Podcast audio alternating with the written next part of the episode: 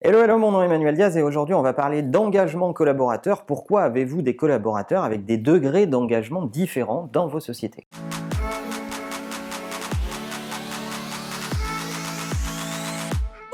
La vision simpliste de ce sujet, c'est de dire qu'il y a de très bons collaborateurs qui sont très engagés et très euh, euh, volontaires dans leur métier, puis de moins bons collaborateurs qui sont moins bien engagé, voire désengagé, voire un peu je m'en foutiste. Mais ça, c'est une vision extrêmement simpliste euh, des choses. D'abord parce que vos collaborateurs sont euh, des êtres vivants, fort heureusement, et donc le contexte dans lequel ils évoluent fait varier leur degré d'engagement et leur degré de motivation. Et puis, un élément qu'on ne cite jamais assez, mais qu'est-ce qui euh, maîtrise le contexte euh, dans une entreprise, c'est le top management et le middle management. Donc si on se dit que le contexte fait varier l'engagement des collaborateurs, eh bien l'engagement des collaborateurs dépend beaucoup de la qualité du leadership et du management. Donc si vous avez des questions et des problèmes à résoudre sur l'engagement de vos collaborateurs, avant d'aller emmerder les collaborateurs avec des enquêtes pour savoir pourquoi ils sont engagés, pas engagés, à quel point, et leur poser des milliers de questions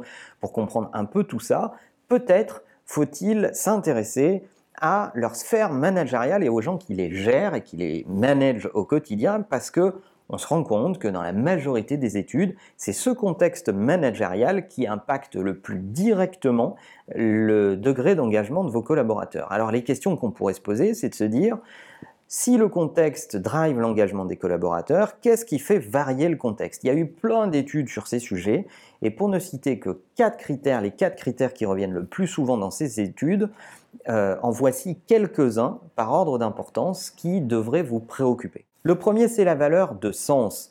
Ce dont on se rend compte, c'est que les collaborateurs ont besoin de comprendre quelle cause ils servent, c'est-à-dire non pas ce qu'ils ont à le faire, quand est-ce qu'ils ont à le faire, mais pourquoi ils le font et euh, pour servir quelle grande vision. Et malheureusement, dans beaucoup d'entreprises, il n'y a juste pas de vision exprimée.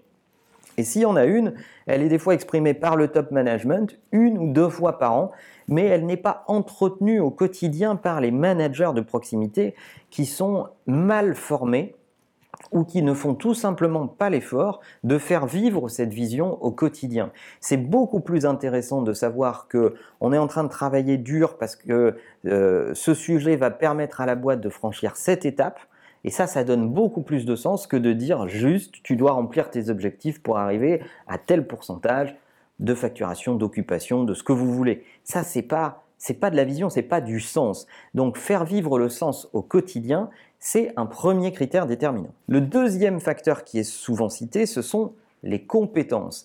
Oui, on est dans un monde où nos compétences sont volatiles ce qu'on sait à un instant donné aura certainement beaucoup moins de valeur dans quelques mois, voire dans quelques années. Pourquoi? Parce qu'il y a l'automatisation, parce qu'il y a l'intelligence artificielle, parce qu'il y a les nouvelles technologies qui, disruptent un certain nombre de nos métiers et on est sans arrêt en train de travailler à notre propre valeur ajoutée. Ça veut dire tout simplement qu'on est en train de travailler au fait d'acquérir de nouvelles compétences pour être toujours plus indispensable ou employable, comme diraient certains. Donc oui, il ne faut pas que ça soit un sujet tabou, il faut accepter que l'on ne sait pas et il faut accepter que dans le cadre du travail, on apprend et on apprend tous les jours et on a besoin de temps pour apprendre parce que c'est ce qui va rendre l'organisation dans sa globalité compétitive que de consacrer du temps, de l'énergie, des moyens, des ressources à l'acquisition de nouvelles compétences. On n'est plus à l'époque où on peut exploiter pendant des dizaines d'années ce qu'on a appris à l'école.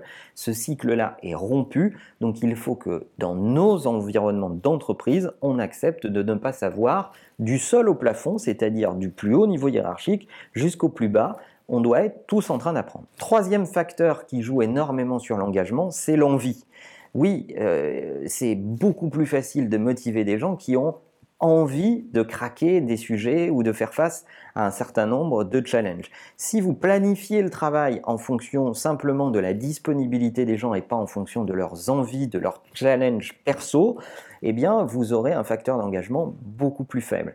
Alors évidemment, on n'est pas au pays des bisounours, on sait tous dans notre métier qu'il y a des choses qu'on fait avec plus d'envie que d'autres et qu'il y a des passages obligés. Mais vos collaborateurs sont des adultes et ils le savent très bien et ils font très bien la différence entre un petit pourcentage de choses qui les agacent qui les emmerdent et euh, des vrais challenges qui leur donnent l'envie d'avancer, l'envie d'apprendre, l'envie de s'engager. Eh bien, le facteur d'envie, juste le fait de déplacer des personnes dans les équipes pour faire en sorte qu'ils se retrouvent à faire des sujets qui leur donnent beaucoup plus envie, vous allez voir un degré d'engagement grimper. Et puis enfin, quatrième facteur, et non des moindres, c'est le leadership. Évidemment qu'il euh, faut avoir coché toutes les cases qu'on vient de citer, mais le fameux lead by example est très important. Il faut que tout en haut, il y ait quelqu'un qui euh, soit capable de parler de la vision, qui soit capable de se rendre exemplaire, qui soit capable de parler de ses erreurs euh, voire de ses échecs. Il faut quelqu'un avec lequel on n'est pas toujours d'accord, mais c'est pas un drame. Je ne sais pas ce que ça vous inspire, mais moi ça me fait penser aux gens avec lesquels on n'est pas d'accord, mais qu'on respecte pour autant profondément, parce qu'on voit la quantité d'énergie, de travail qu'ils mettent dans les choses. Eh bien c'est ça pour moi un bon leader. C'est quelqu'un qui va essayer de donner cet exemple, qui va accepter qu'il y ait autour de lui des collaborateurs qui ne sont pas toujours d'accord avec lui, qui va même demander à ses collaborateurs d'exprimer leur désaccord, euh, mais tout ça va se faire dans euh, le respect. Euh, parce que c'est ce qui va faire avancer les choses. Et malheureusement, on a de plus en plus de managers et de moins en moins de leaders. Alors c'est moins vrai dans notre industrie. Dans notre industrie, celle des nouvelles technologies, il y a des boîtes de différentes tailles, mais euh, si on regarde et si on zoome euh, sur les startups, ce qui fait que ça fonctionne, ce qui fait que ces startups avec peu de moyens, peu de ressources humaines, euh, peu de financement arrivent à craquer des sujets d'innovation très forts, c'est justement parce qu'il y a une vision, parce qu'il y a du sens, parce qu'il y a un leader duquel on est proche, qui est assis peut-être à un bureau de vous et qui est à la fois le créateur mais aussi votre collègue qui, qui travaille avec vous. Et on n'a pas encore distendu ce lien. Quand les boîtes grandissent, le leader a tendance à s'éloigner, à manquer de proximité euh, et, et à pas exprimer son leadership au quotidien. Et c'est ce qui peut distendre ce dernier critère. Je ne sais pas si vous avez déjà travaillé sur des sujets d'engagement collaborateur. Est-ce que vous avez fait face à de la résistance? Est-ce que vous avez, comme ces études le démontrent, trouvé que le contexte et le management étaient les principaux sujets qui influencent l'engagement euh, collaborateur? Bref, donnez-nous toutes vos astuces dans les commentaires. N'oubliez pas que l'ensemble de ces épisodes sont disponibles également en podcast sur iTunes. Et en attendant, que la meilleure façon de marcher, c'est de vous abonner. À bientôt.